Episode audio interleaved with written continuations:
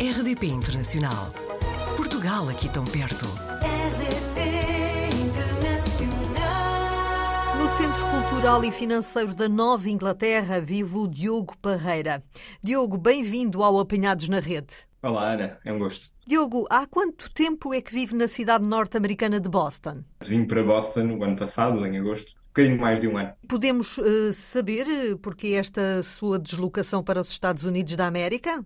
Fiz uma pausa na minha carreira e vim, vim para Boston para estudar. Estou a fazer um MBA na Universidade de Harvard. Em que área é essa pós-graduação? É na área de negócios, de gestão de negócios, principalmente com uma ótica de gestão internacional, mas também uma ótica de gestão ética e responsável dos negócios, na perspectiva de sustentabilidade, dos novos desafios que a globalização e a falta dela nos impõe e de cada vez uma maior proximidade entre a gestão política, se quisermos, os objetivos políticos e aquilo que são os princípios dos negócios e a forma como as empresas operam. Isso significa que profissionalmente o Diogo Parreira o que é que faz? O Diogo fazia consultoria antes de vir para aqui. Tentei fazer várias coisas ao longo da minha carreira, que é ainda bastante curta, mas, mas trabalhei primeiro numa NGO e no Parlamento Europeu que me deram esta visão um bocadinho mais social das coisas, mais de sociedade, de como é que nós pensamos no bem comum e naquilo que são prioridades da sociedade como um todo.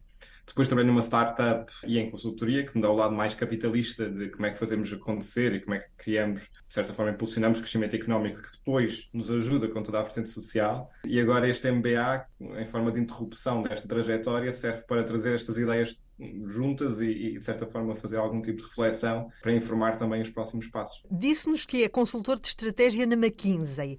Ora, eu tenho uma curiosidade. Um consultor de estratégia é um estratega. Certo. Que estra- Certo, olhar que para longo prazo.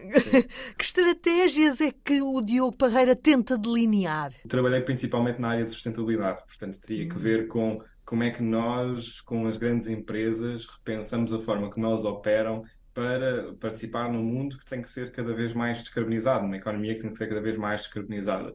E, portanto, como é que nós reinventamos um modelo de negócio, impulsionamos outras tecnologias e capacitamos as pessoas dentro dessas empresas para mudar a forma como a empresa atua, a corresponder às necessidades do mercado, mas, acima de tudo, fazê-lo de uma forma sustentável. Há o ditado que aquilo que não é sustentável não sustentará, acabará por cair. E, portanto, a ideia é pensar como é que fazemos, criamos modelos que são resilientes e que não impactam de forma negativa o ambiente, portanto, natureza e tudo mais, mas também o ambiente social no qual se inserem.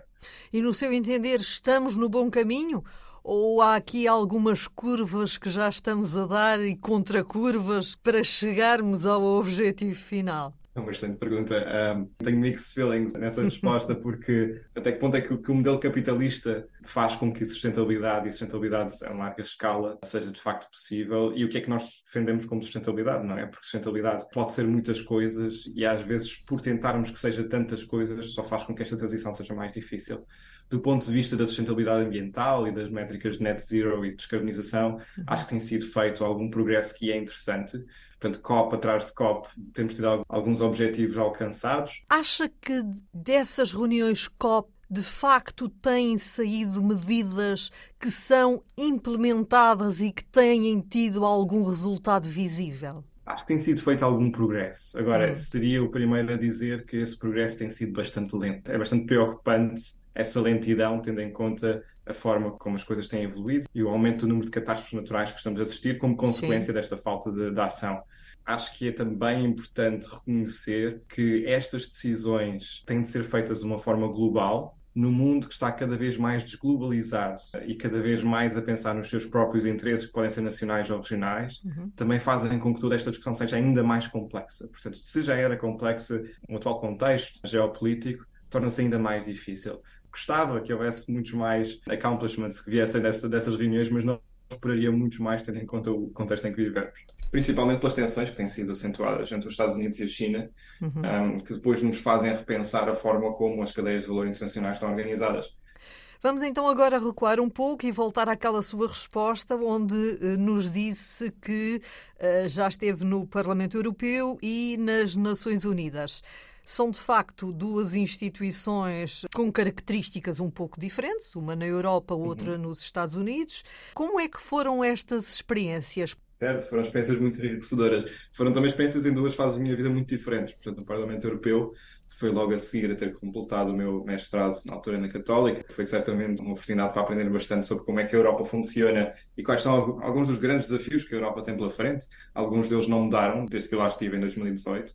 As Nações Unidas foi mais recente, foi agora no último verão em Nova Iorque, e portanto acho que a maturidade também já é outra e a forma de encarar o mundo e de perceber o mundo e todas as suas vicissitudes e, e diferenças também é maior mas eu acho que ambas as experiências mostraram que os grandes desafios que nós temos pela frente não são resolvíveis não só pelo lado político, nem não só pelo lado económico ou dos negócios. Portanto, é preciso uma sinergia cada vez maior entre estes dois uh, grupos de uhum. atores para conseguirmos chegar efetivamente a soluções que funcionem. Referiu-se aí ao idealismo do projeto europeu. Está desiludido? Eu acho que o projeto europeu é provavelmente uma das melhores histórias de sucesso político nas últimas décadas e talvez séculos. Passámos de uma Europa que não sabia fazer outra coisa senão guerrear entre os seus países, uhum. para uma Europa que se uniu pela paz e pelo projeto de progresso comum. É difícil comparar a União Europeia com os Estados Unidos, mas às Sim. vezes pensar nos Estados Unidos como uma federação de diferentes Estados que também entre eles são relativamente diferentes, foram precisos séculos de integração para que as coisas funcionassem. Na Europa nós estamos a fazer isso em décadas.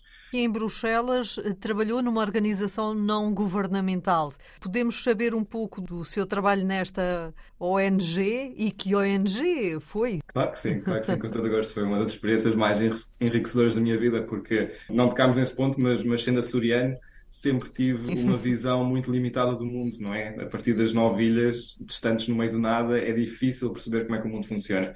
E, portanto, eu acho que para mim, uma grande transformação pessoal e profissional. Fui para Bruxelas primeiro por causa desta NGO. Esta NGO chama-se Junior Enterprises Europe e na prática representam um conjunto de que nós chamamos de Junior Enterprises, que são consulting clubs, portanto Sim. são pequenos grupos de estudantes baseados em diferentes universidades da Europa que prestam serviços de consultoria. E esta ideia nasce da convicção de que se nós utilizarmos os estudantes de forma a capacitá-los para as competências que eles adquiriram nas aulas, mas dando-lhes experiências através de projetos concretos com principalmente pequenas e médias empresas no mercado, conseguimos não só reforçar a aprendizagem deles, mas também conseguimos ajudar essas pequenas e médias empresas a desenvolverem-se.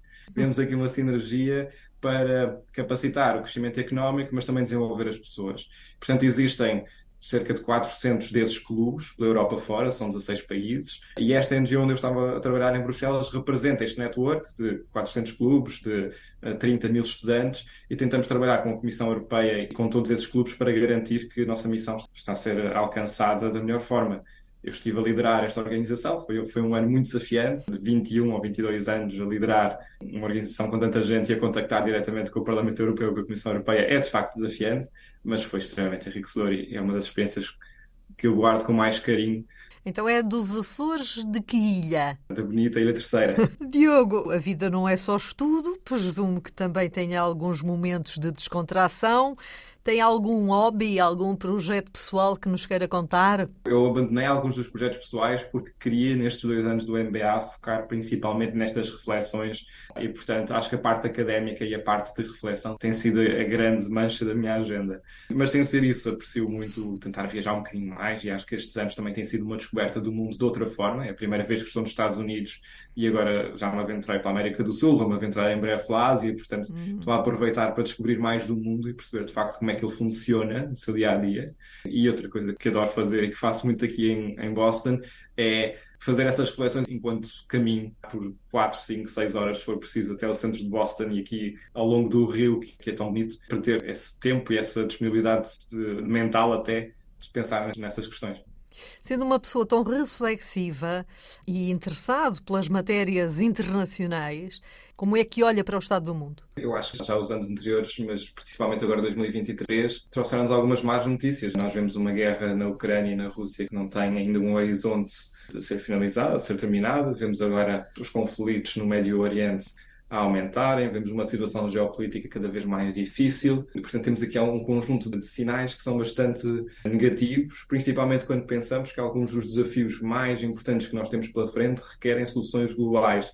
Ainda assim, sou otimista por natureza, tenho alguma confiança de que se calhar aquela atitude um bocadinho portuguesa, que é quando chega a hora e quando temos mesmo que fazer alguma coisa, e eu acho que essa hora está a chegar, tenho alguma confiança que as coisas vão mudar na direção certa. Espero que 2024 seja um ano bem mais positivo. Aguardemos. Diogo Parreira, gostava que me caracterizasse agora a cidade onde vive, Boston. A cidade em si agrada-lhe? É uma cidade onde se sente bem a viver? Boston é uma cidade fria, é uma cidade acolhedora. Eu acho que é uma cidade relativamente diferente de outras cidades nos Estados Unidos. Das que já visitei, mais simpática, se quisermos. É uma cidade também mais pequena, sei lá, comparativamente com Nova York, que é onde estava a viver no verão, mas é um sítio bastante agradável, de facto, para se viver. Gosto particularmente do Rio, lembra-me um bocadinho de Portugal. Tem aquela estrutura normal das cidades americanas, com os edifícios muito grandes e com as estradas muito largas. E no que diz respeito ao nível de vida? As coisas estão complicadas um pouco por todo o mundo. Como é aí em Boston? Eu, eu acho que o problema da habitação é quase uma nova epidemia global. Se nós pensarmos que de facto, aquilo que estamos a observar em muitas das cidades, e principalmente nas capitais europeias, é aquilo que também se é observado nas grandes cidades dos Estados Unidos. E é um problema muito transversal a muitos locais. E, e Boston não é exceção. Os problemas da habitação são muito evidentes. O custo de vida tem aumentado e o acesso à habitação tem sido um problema muito grande e bastante discutido. Cada vez mais as pessoas se queixam que é absolutamente impossível alugar uma casa, quanto mais comprar uma. Os estudantes universitários somos um bocadinho privilegiados porque temos acesso às casas da universidade e, portanto, acaba por ser um bocadinho mais fácil para nós. Sim. Mas, de outra forma, seria bastante, bastante complicado. Diogo Parreira, obrigada por ter-se deixado apanhar na rede da RDP Internacional. Obrigado, Ana. Foi um prazer. Portugal ao alcance de um clique rdp.internacional.rtp.pt RDP Internacional. Portugal aqui tão perto.